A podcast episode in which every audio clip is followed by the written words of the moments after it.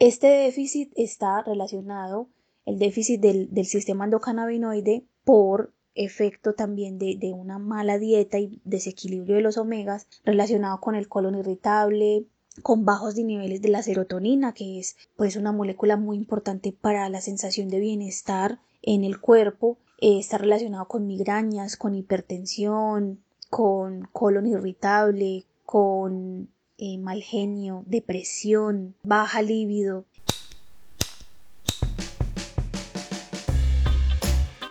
Estás a punto de escuchar el podcast La Voz del Cannabis, un programa que llega a ti inspirado en el amor y la pasión de un grupo de amigos por el autocultivo legal y las experiencias provenientes de la milenaria planta del cannabis. La Voz del Cannabis, el programa que eleva tu mente sin que sean las 4.20. Advertimos que nuestro contenido es para mayores de edad no motivamos el consumo de cannabis o malas prácticas que puedan llevarse a cabo con la planta. Ahora sí, empecemos.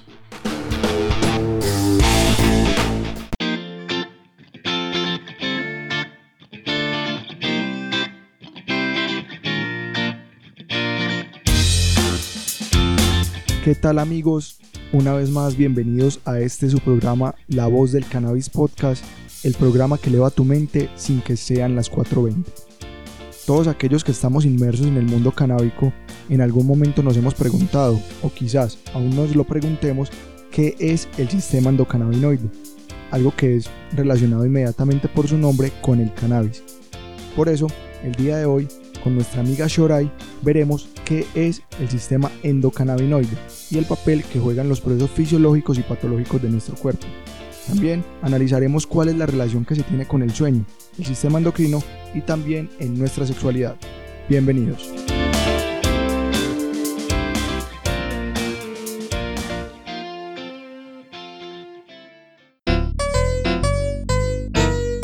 Dato curioso. ¿Sabías que algunos cultivadores de cannabis utilizan el guano o excremento de murciélago como abono para sus plantas? Pues sí señor, y no es cualquier fertilizante. Resulta que el guano de murciélago es considerado un fertilizante de alto rendimiento, porque entre muchas cosas mejora la textura del suelo, ayuda a eliminar elementos tóxicos, ayuda al proceso de compostaje, es un fertilizante de liberación lenta, es decir, que se puede utilizar tranquilamente durante todo el ciclo de vida de la planta, ajusta el pH para el sistema radicular y es un excelente fungicida. Shori, bueno, antes que nada, empezar por el principio, como señalo yo, y esto es una frase que me caracteriza mucho a mí.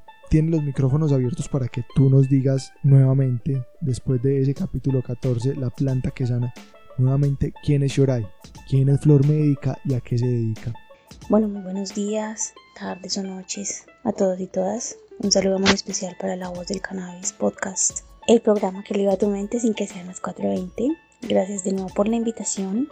Yo soy Shorai, directora científica de Flor Médica. Soy de profesión microbióloga y bioanalista, también magister en biología y hace cinco años terapeuta y diplomada en el uso del cannabis medicinal. Em, soy una terapeuta naturista que ayuda a otras personas a entender el proceso salud-enfermedad mediante el autoconocimiento y la autoconciencia de la relación de la enfermedad con las emociones y también a la utilización de las plantas medicinales como alimentos funcionales y como medicinas que pueden brindar moléculas y sustancias químicas de origen natural para ayudar a nuestro cuerpo a llegar de nuevo al equilibrio y encontrar un estado óptimo de salud.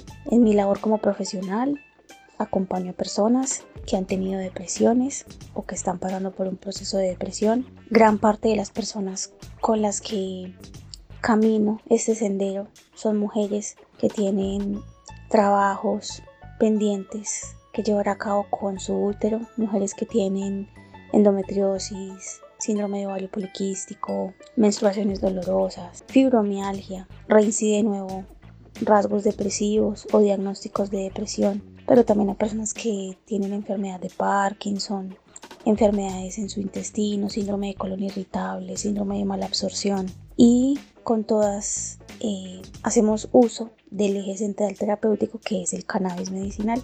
Es la planta central en todos los tratamientos y alrededor de ella todas las demás que la persona necesite de acuerdo a su condición particular.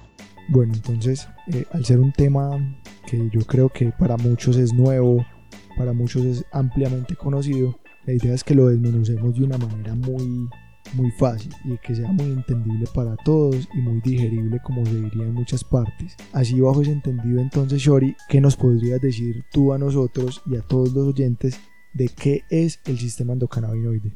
El sistema endocannabinoide es una red de moléculas y receptores celulares que nuestro cuerpo tiene como medida natural frente al establecimiento del equilibrio de los procesos metabólicos del cuerpo. Me explico. Casi todas las células de nuestro cuerpo tienen unas puertas de entrada, tienen unos espacios, tienen, sí podríamos decirle unas puertas, para que a través de ella se dé la comunicación de señales celulares que conllevan a la producción de sustancias. Esos son los receptores. Son partes de la célula en la membrana de la célula que reciben sustancias del medio exterior que estimulan a las células para que produzcan algo en respuesta al medio ambiente. Por ejemplo, eh, las células del páncreas son estimuladas con una sustancia externa que es la insulina para que almacenen, las células del cuerpo almacenen azúcar. Otro ejemplo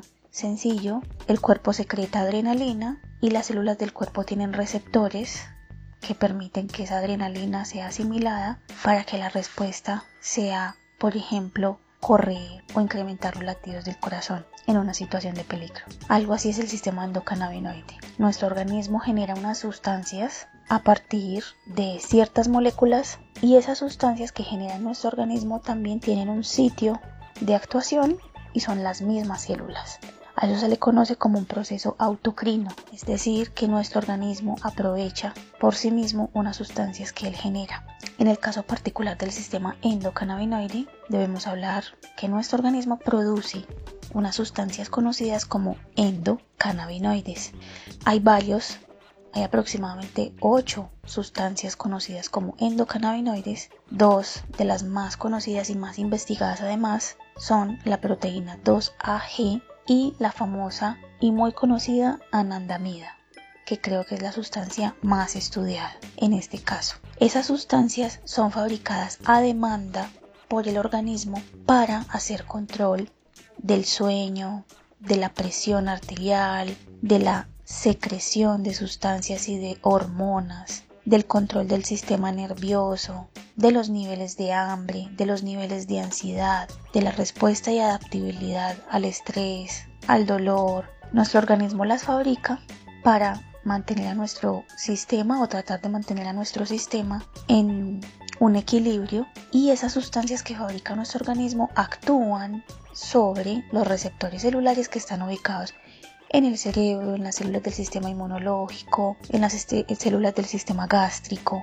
Lo generamos y a la vez lo aprovechamos. Esas sustancias son generadas a partir de una molécula que se llama el ácido araquidónico y a su vez el ácido araquidónico proviene de moléculas ubicadas en la membrana de las células que a su vez dependen de los ácidos grasos omegas 3 y 6. Es decir, los famosos omegas, que yo creo que muchos hemos escuchado hablar de ellos, están situados en la membrana de la célula y de ellos depende la producción de los endocannabinoides. Quiere decir que para que produzcamos endocannabinoides necesitamos de omegas 3 y 6. Una vez estas sustancias son producidas, tienen un sitio de actuación en el cuerpo o varios y esto regula las funciones metabólicas del organismo para redondear la idea. Eso es el sistema endocannabinoide, un sistema de autocontrol del metabolismo del cuerpo.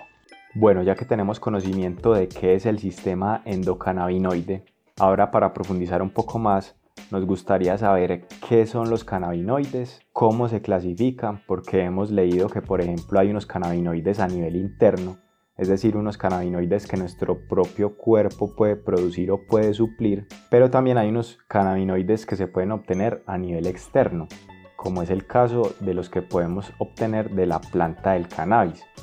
Adicional a esto, nos gustaría saber qué son los receptores cannabinoides. Los cannabinoides son sustancias químicas que cumplen determinadas funciones en el organismo de un mamífero que tenga un receptor para dicha sustancia. Los cannabinoides son sustancias que actúan a nivel celular para estimular a las células a llegar a una respuesta frente a algo. Esos son los cannabinoides, como pasa con muchas otras sustancias. Hay dos tipos de cannabinoides, están los endocannabinoides y los fitocannabinoides. Los endocannabinoides son aquellos que producimos en nuestro organismo a demanda los producen las células de nuestro cuerpo, como lo mencioné anteriormente, proteínas 2AG y anandamida principalmente. Hay muchos más, eh, pero en investigación constante, principalmente estas dos, sobre todo la anandamida, el cuerpo las produce a partir de unos lípidos o grasas de la membrana celular, por lo tanto dependen de la salud de la célula como tal y eh, se sintetizan y actúan en la misma célula que lo sintetiza. Es como un, sistema de autorregulación. La célula lo produce y a la vez que la célula lo produce, lo utiliza. Esos son los endocannabinoides. Esos endocannabinoides actúan sobre sus propios receptores. Y los fitocannabinoides son aquellos que obtenemos por medios externos. Fito es planta, los que obtenemos a través de plantas, como el cannabis.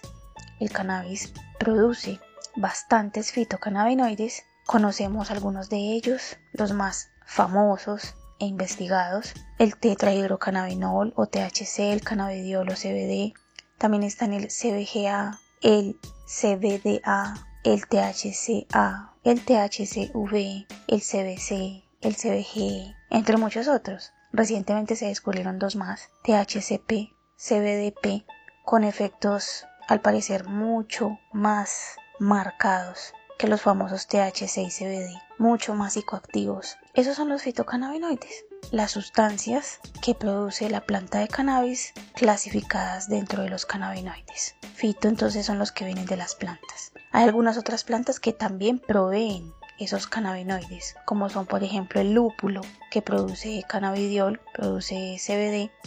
Hay indicios de que plantas como la ortiga también producen algunos fitocannabinoides menores en una proporción baja, pero igual existen. Y plantas como por ejemplo el cacao producen anandamida, que en ese caso es pues también fitocannabinoide porque lo produce una planta y a la vez es endocannabinoide porque nuestro organismo también lo produce. Las sustancias que producen estas plantas, estos fitocannabinoides, pueden actuar a nivel de los mismos receptores celulares bajo los cuales actúan los endocannabinoides. Entonces los que produce nuestro organismo, tanto como los que producen las plantas, tienen una puerta de entrada, tienen un receptor y activan mecanismos celulares para el establecimiento del equilibrio metabólico. Entonces estos fitocannabinoides o endocannabinoides permiten que se regule la temperatura, el sueño, las funciones reproductivas, la presión arterial, el pH sanguíneo, entre otras cosas, funciones que son vitales para la salud y la armonía del organismo. Entonces, estas son fito y endocannabinoides y son una red de moléculas hermanas o primas.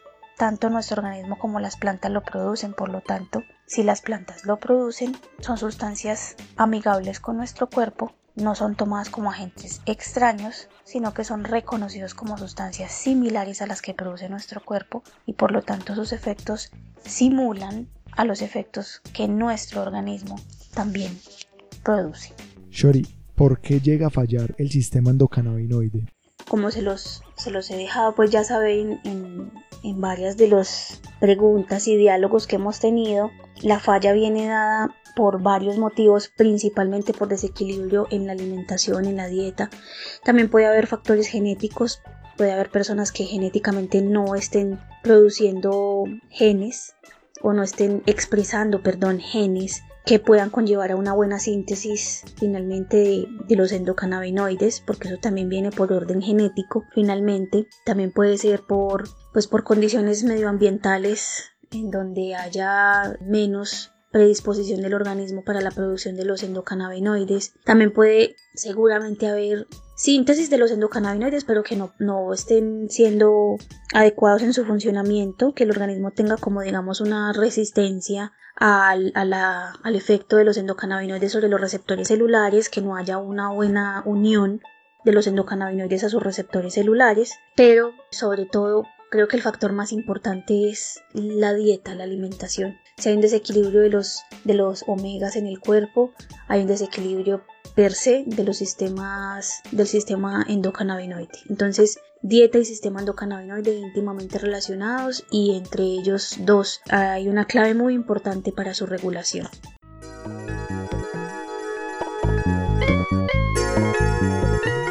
¿Qué tal amigos? Esperamos que estén disfrutando de este contenido. Esta es una pequeña pausa para recordarles que La Voz del Cannabis es un podcast independiente. Esto se refiere a que absolutamente todos los gastos de la creación del contenido y todo lo que esto conlleva es asumido por sus creadores. Si estás interesado o interesada en donar y apoyarnos en el sostenimiento de este proyecto, puedes ingresar a nuestro perfil de Patreon en el link en la descripción de este audio o de este video si te encuentras en YouTube. Adicional a esto, en nuestro perfil de Instagram está el link en el cual también puedes ingresar al perfil de Patreon y apoyarnos con una donación desde un dólar en adelante.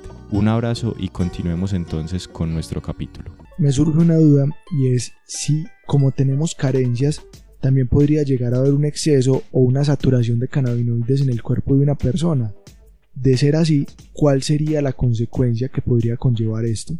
Bueno, Andrés, y qué buena pregunta esa que haces acerca de si podríamos llegar a tener, digamos, una sobresaturación del sistema eh, endocannabinoide y si en vez de una deficiencia podríamos tener, pues sí, ese exceso. Qué buena pregunta, creo que poco nos la pensamos y bueno, lo que podemos tener es que en algún momento haya demasiados niveles de fitocannabinoides en el cuerpo de una persona por alto consumo de cannabis y esto puede bloquear los receptores cannabinoides. Recordemos que los fitocannabinoides tienen que unirse en algún momento a receptores cannabinoides y si hay demasiados pues ya no tienen a dónde más unirse y lo que tiene que hacer el organismo es almacenar. Almacenar y reservar, contener el exceso de esos fitocannabinoides pero también los sistemas de reserva pueden verse saturados y lo que puede suceder en el caso de los fitocannabinoides es que el exceso puede quedar libre en sangre y puede constituir malas sensaciones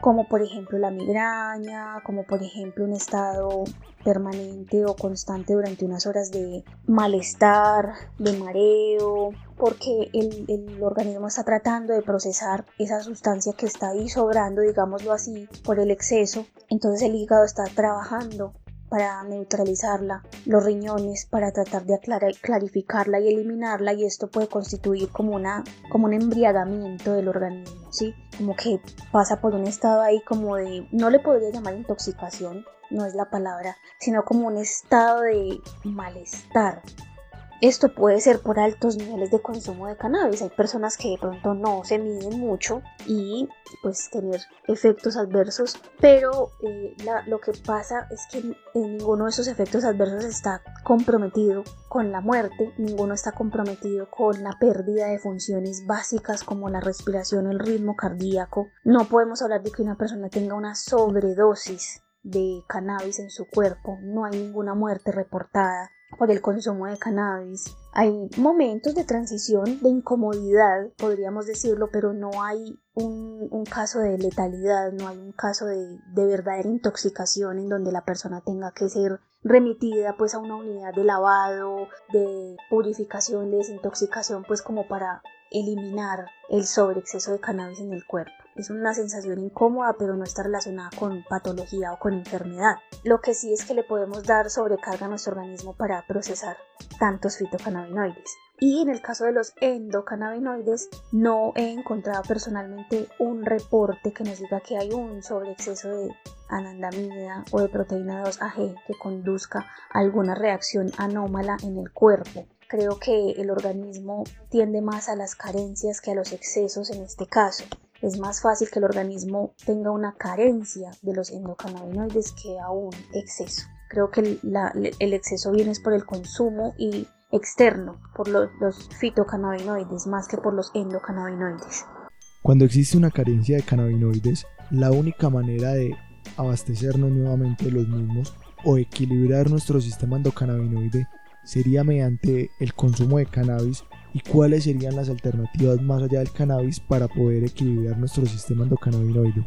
Bueno, yéndonos al otro, digamos al otro extremo, y es una deficiencia del sistema endocannabinoide, porque esto puede pasar. ¿Cómo podemos suplirnos para mejorar esa deficiencia, para darle a nuestro organismo un equilibrio y pues suplirlo de aquello de lo que está careciendo? En primer lugar, recordémonos muy bien que el sistema endocannabinoide es un sistema que depende del metabolismo del organismo con respecto a las grasas. Los endocannabinoides como la anandamida se sintetizan a partir de una molécula de un nombre lo voy a decir muy técnicamente N-araquidonil fosfatidil etanolamina. Em, y esto a su vez depende de otra molécula que se llama el ácido araquidónico y ese ácido araquidónico corresponde al orden de los omega 6. Entonces aquí viene un punto supremamente importante que responde en parte a esa pregunta Andrés. Nosotros conocemos eh, todo esto de los omegas 3, 6 y 9 y las personas mayores a veces toman cápsulas de omegas 3 y 6 y nos hablamos del omega, los omegas y los omegas.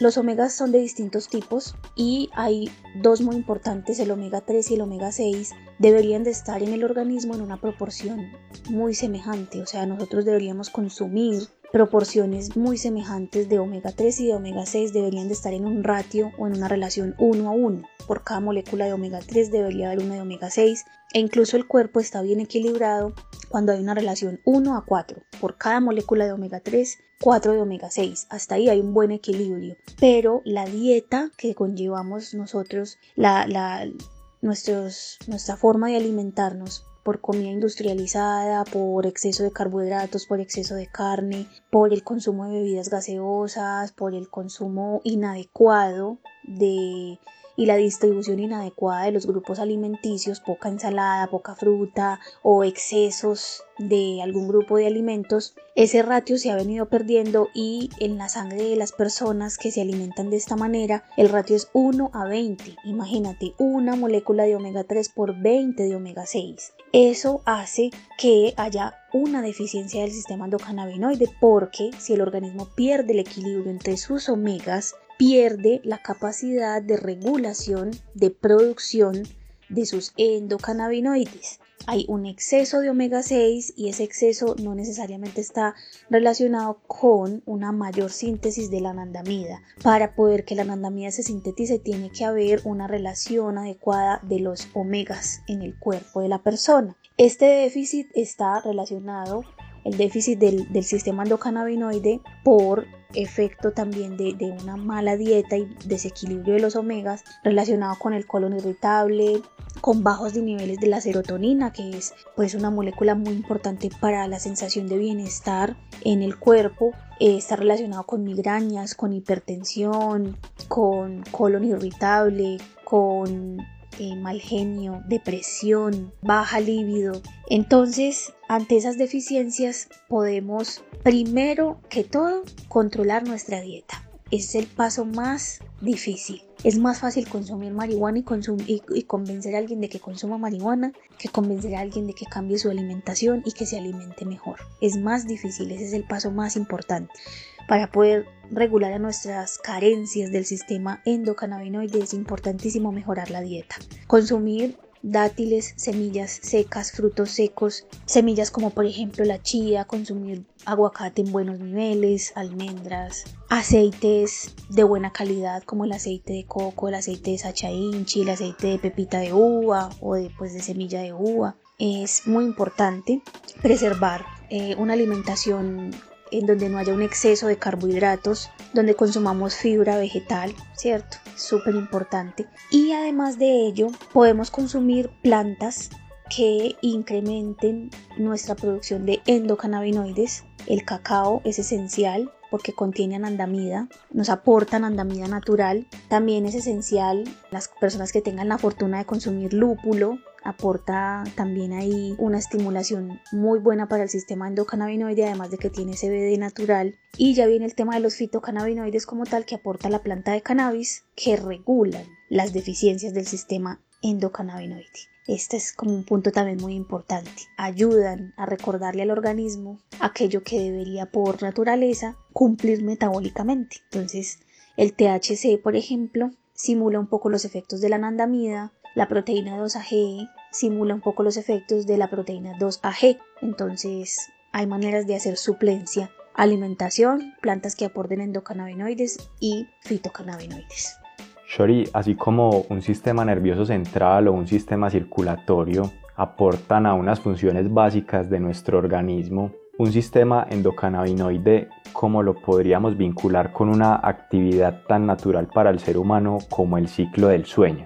Con respecto al ciclo del sueño y el sistema endocannabinoide, primero que todo, bueno, ya les venía mencionando que tenemos un endocannabinoide que se llama la anandamida. La anandamida es sintetizada por las células de nuestro cuerpo de acuerdo a las necesidades del organismo para regular diferentes funciones y una de estas o la más conectada podría decir que es la sensación de placer y de bienestar, así como el sueño. La anandamida se une a los receptores CB1 y CB2 que son también aquellos receptores que reciben a los fitocannabinoides del cannabis. En este caso, pues esta molécula se une a estos dos receptores y estimula esta sensación de bienestar que nos brinda el sueño y ayuda a conciliar el sueño. Hablando también del sistema de cannabinoides como tal, en 1960 por ejemplo, se demostró que el THC es inductor del sueño, de ahí viene pues uno de los efectos de, de los extractos de cannabis, y también se experimentó con endocannabinoides y se encontró que la anandamida tiene un efecto semejante al del THC,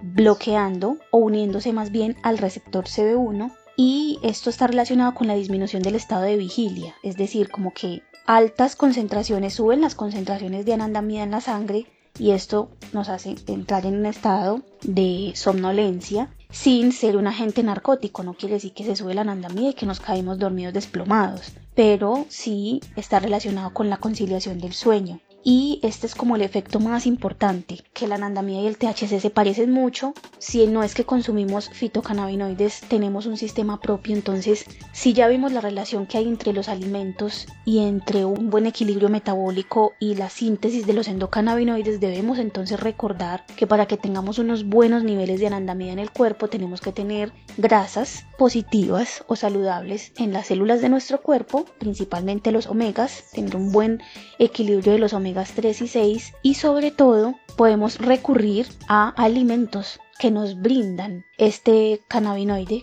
como por ejemplo el cacao. Entonces el consumo del cacao está vinculado con el incremento de la anandamida y por lo tanto con este efecto sobre el sueño. Hay un tema que me parece muy interesante y es la influencia del uso terapéutico o medicinal del cannabis para tratar desórdenes hormonales. De hecho, conozco el caso de una persona muy cercana que me contó un testimonio que logró de cierta manera como controlar su desorden de la glándula de la tiroides mediante el uso del cannabis medicinal. Pues esto, la verdad no tengo pues como obviamente documentos o soportes científicos de que sí lo haya hecho, pero la persona pues me dio su testimonio. Entonces me gustaría preguntarte con esta corta introducción de qué manera puede influir el sistema endocannabinoide sobre el sistema endocrino que es el que comprende todo este tema de las glándulas y las hormonas. Bueno, con respecto a la pregunta del sistema endocrino, que me parece súper buena que la tengamos en cuenta en este podcast, porque es un tema del que a veces no hablamos mucho y se nos hace como muy extraño, sistema endocrino, ¿qué es eso? ¿Cómo así? Endocrino, ¿qué es esa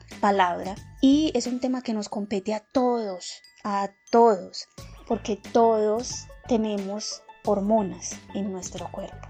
El sistema endocrino es este sistema de glándulas y hormonas que permiten también el funcionamiento del metabolismo del cuerpo. Ejemplo, la glándula tiroides, tal como tú la mencionaste, secreta las hormonas tiroideas y esas son las que se encargan de hacer qué tan rápido o qué tan lento es el metabolismo del cuerpo. Una persona hipotiroidea tiene un metabolismo lento, la digestión se hace lenta, puede ganar peso, puede tener problemas reproductivos, una mujer puede tener desórdenes menstruales, mientras que una persona hipertiroidea secreta muchas hormonas tiroideas y el metabolismo se le hace acelerado y puede ser una persona con sudoración, con ansiedad. En los casos más evidentes, los ojos se van haciendo saltones. Puede ser una persona que también tiene problemas gástricos, no absorbe bien los nutrientes, todo pasa rápido por el sistema gástrico como a la carrera y no hay un verdadero proceso de nutrición, o sea, todos los extremos mal, ¿cierto? Tanto lo muy lento como lo muy rápido. El sistema endocrino es, es eso precisamente, como las hormonas es el sistema que define cómo las hormonas actúan sobre nuestro organismo, las hormonas del sueño, las hormonas del funcionamiento del el intestino, las hormonas para ayudar a fijar el calcio en el cuerpo, todo, todo lo que esté relacionado con el equilibrio del organismo. Una de las partes más importantes de nuestro sistema endocrino tiene que ver con el metabolismo, por ejemplo, del azúcar, la glucosa en el cuerpo. Se ha encontrado que los endocannabinoides, los endo, la anandamida, la proteína 2AG y los demás están involucrados en los niveles de glucosa, en los niveles de colesterol y de varias hormonas en nuestro organismo y son importantes para que funcionen bien pues estas hormonas. Por ejemplo, pueden regular la producción de cortisol, que es una de las hormonas más importantes de nuestro organismo. Esta hormona se sintetiza en unas glándulas que están encima de nuestros riñones que se llaman las glándulas suprarrenales. Cuando esta hormona, el cortisol está en niveles normales, controla los niveles de estrés, de inflamación y de actividad del sistema inmunológico, pero cuando la hormona está muy arriba, cuando sintetizamos demasiado cortisol, esta puede estar relacionada con deficiencias en el aprendizaje, disminución de la libido, que creo que es un tema que a todos también nos importa mucho, puede causarnos inmunosupresión, puede hiperalterar al sistema inmunológico o debilitarlo mucho, puede estar relacionada con desórdenes menstruales, por ejemplo, ¿cierto? Entonces, si está disparado el sistema del cortisol así exageradamente, aquí tienen que empezar a entrar los endocannabinoides a regular, como un agente ahí, bueno, para abajo, niveles de cortisol, no tan arriba, por favor, para abajo, en un nivel adecuado normal para que pueda restablecerse las funciones normales y en vez de todos sus efectos adversos pues el cortisol se restaure y controle funciones desde la normalidad, ¿cierto? Asimismo con lo que decías tú de el sistema endocrino relacionado con la glándula tiroides. Si las hormonas tiroideas están súper elevadas, los endocannabinoides están involucrados con su regulación y hay personas que pueden convivir o coexistir con, una, con un hipertiroidismo por años y no tener un buen una buena respuesta de su sistema endocannabinoide y aquí vienen los fitocannabinoides a recordarle al organismo qué es lo que ellos deberían hacer en deficiencia de anandamida, en deficiencia del funcionamiento de la anandamida en el cuerpo, entonces llegan moléculas como el THC por parte del cannabis que equilibran al sistema metabólico y le permiten como recuperar una memoria del bienestar. Sería como una forma adecuada de decirlo. Yo también conozco varios casos de pacientes y de personas que tienen problemas con su glándula tiroides y al consumir fitocannabinoides y al mejorar su alimentación y mejorar su sistema endocannabinoide pueden prescindir de las hormonas de reemplazo de función tiroidea que son hormonas que los médicos recomiendan para que la persona esté tomando todo el tiempo y hay personas que pueden evitar tomar esos medicamentos y hacer control de sus funciones hormonales de la glándula tiroides con el consumo adecuado de fitocannabinoides de la planta de cannabis y con el fortalecimiento de su sistema endocannabinoide. Entonces es vital, es muy importante porque estos sistemas están muy conectados con el sistema nervioso también. Entonces, como los fitocannabinoides y endocannabinoides regulan al sistema nervioso, regular al sistema nervioso es regular también al sistema endocrino todos están supremamente conectados y están como en una escala, en una cascada, perdón, de comunicación. Si se controla el uno, se controla el otro y si se controla el otro hay bienestar. Entonces, aquí viene una terapéutica muy importante desde los fito y endocannabinoides para controlar nuestras hormonas, que son en últimas las directoras de también nuestras emociones en el cuerpo. Las hormonas están muy relacionadas con nuestros estados de ánimo, están muy relacionadas con cómo podemos procesar nuestras emociones. Entonces, todo, todo, todo esto está súper conectado. Shori, acabas de mencionar algo que nos llama bastante la atención y es el tema de la relación existente entre el sistema endocannabinoide y la sexualidad. Bueno, y frente a un tema que yo creo que también nos interesa demasiado a todos, que es la salud sexual, la salud reproductiva y pues relacionándolo con el sistema endocannabinoide, es muy importante eh, también este tema. En primer lugar porque la anandamida, nuestro endocannabinoide principal, también se encuentra en el cerebro y la anandamida cerebral está relacionada primero que todo con el placer, con, la, con el placer y la anandamida circulante en el resto del organismo ya a nivel periférico está relacionada con las endorfinas y con la dopamina. Las endorfinas son importantes durante la sexualidad, durante el acto sexual, durante la excitación, porque están vinculadas con la felicidad, las sensaciones de satisfacción y bueno, lo repito de nuevo con el placer y el sexual no está ajeno a esto. Y la dopamina está relacionada con, con una sensación también de bienestar, de felicidad. Entonces el bienestar que podemos llegar a sentir con las relaciones sexuales que son en mutuo acuerdo y que están dadas por el placer y con placer está muy relacionada con la anandamida. La anandamida juega un rol muy importante en, en esa sensación de bienestar y podríamos decir que de amor que no hablo pues de algo de pareja necesariamente, sino también pues desde el amor propio. Y no nos olvidemos que aquí el cacao juega un rol muy importante, por algo el cacao está tan relacionado también con el erotismo. El cacao contiene buenos niveles de anandamida y de otras sustancias, no solo anandamida, contiene otras sustancias que estimulan al sistema endocannabinoide y conducen y pueden aportar a estas sensaciones de bienestar, de satisfacción, de placer. Y por supuesto que también fitocannabinoides que se encuentran en el cannabis aportan a este importante efecto. El THC, el CBD, por su parte también contribuyen a una sensación de tranquilidad, de disposición para las relaciones sexuales, para el placer, para la satisfacción, para poder alcanzar mejores orgasmos, no por nada hay lubricantes íntimos a base de cannabis que ayudan, en el caso por ejemplo de la mujer, a alargar los orgasmos. Entonces hay una, un buen vínculo ahí, sistema endocannabinoide y sexualidad, salud reproductiva también, porque en el caso de embarazo, de un embarazo, la anandamida, por ejemplo, está súper involucrada con la implantación del embrión en el útero,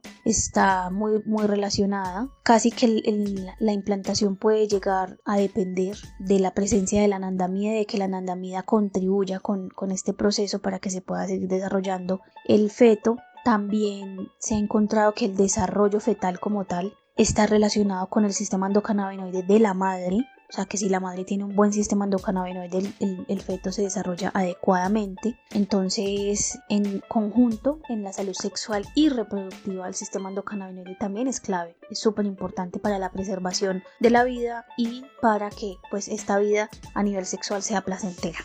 Hablando un poco más de esa parte de la sexualidad, ¿qué nos puedes decir acerca de, de todo el periodo de gestación en la mujer y todo este proceso tan bonito del embarazo relacionado con el sistema endocannabinoide.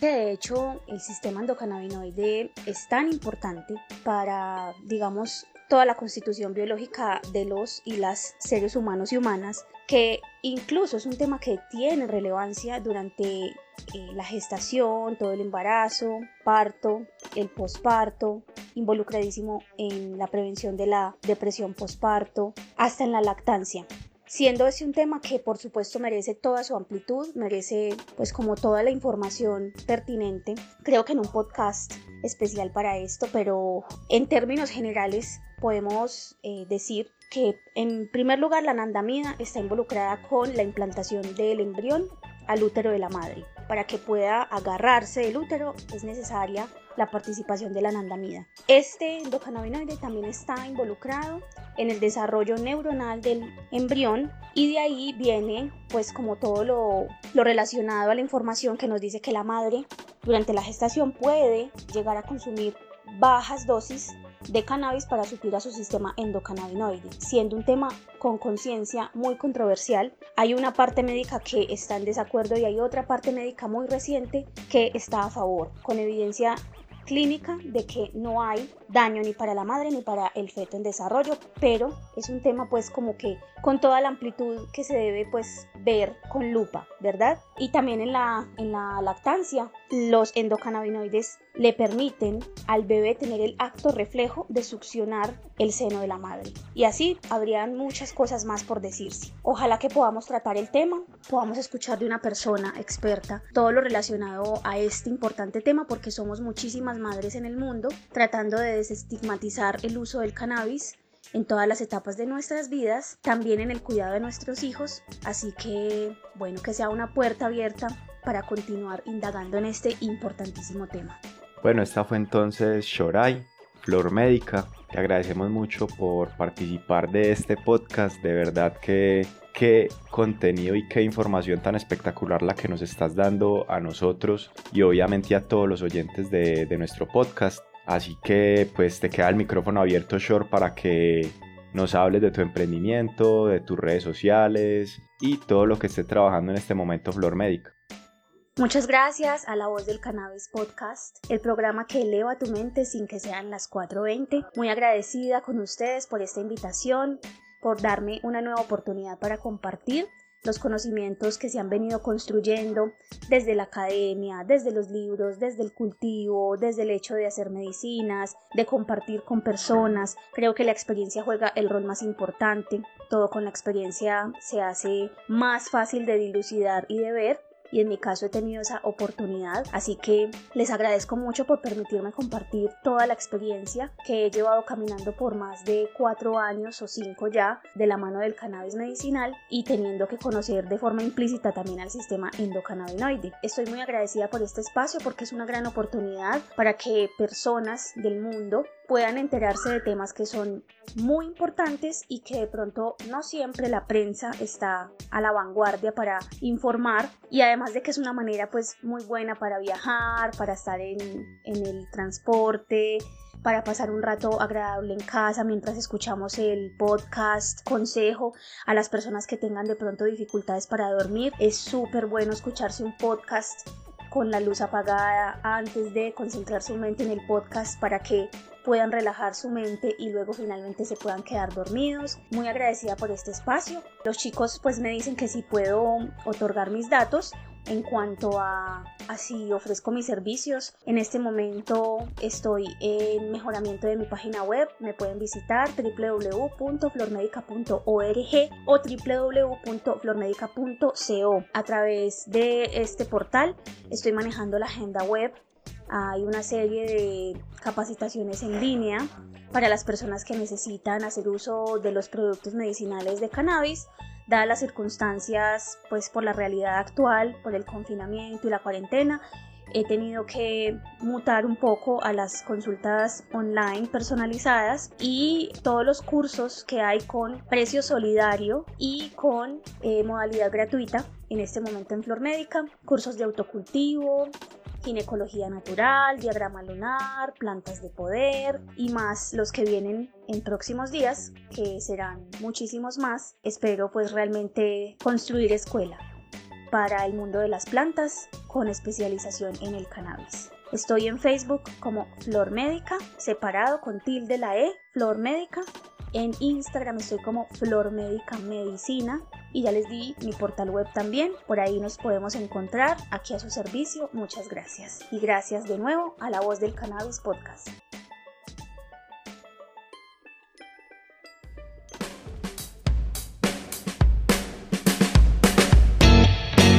Y hasta aquí este capítulo chicos, debiendo resaltar la importancia que tiene el sistema endocannabinoide en nuestro cuerpo, la relación que existe con los fito y endocannabinoides, que son las sustancias que alimentan este sistema. Asimismo, vimos la importancia de tener equilibrado nuestro sistema endocannabinoide, tanto excesos como carencias, y también la relación que existe con el sueño, el sistema endocrino y la sexualidad. Somos la voz del Cannabis Podcast, el programa que eleva tu mente sin que sean las 4.20. Sus hosts, mi primo Cristian Restrepo y yo, Andrés Lara, los invitamos a que visiten nuestra página web, lavozdelcannabis.com.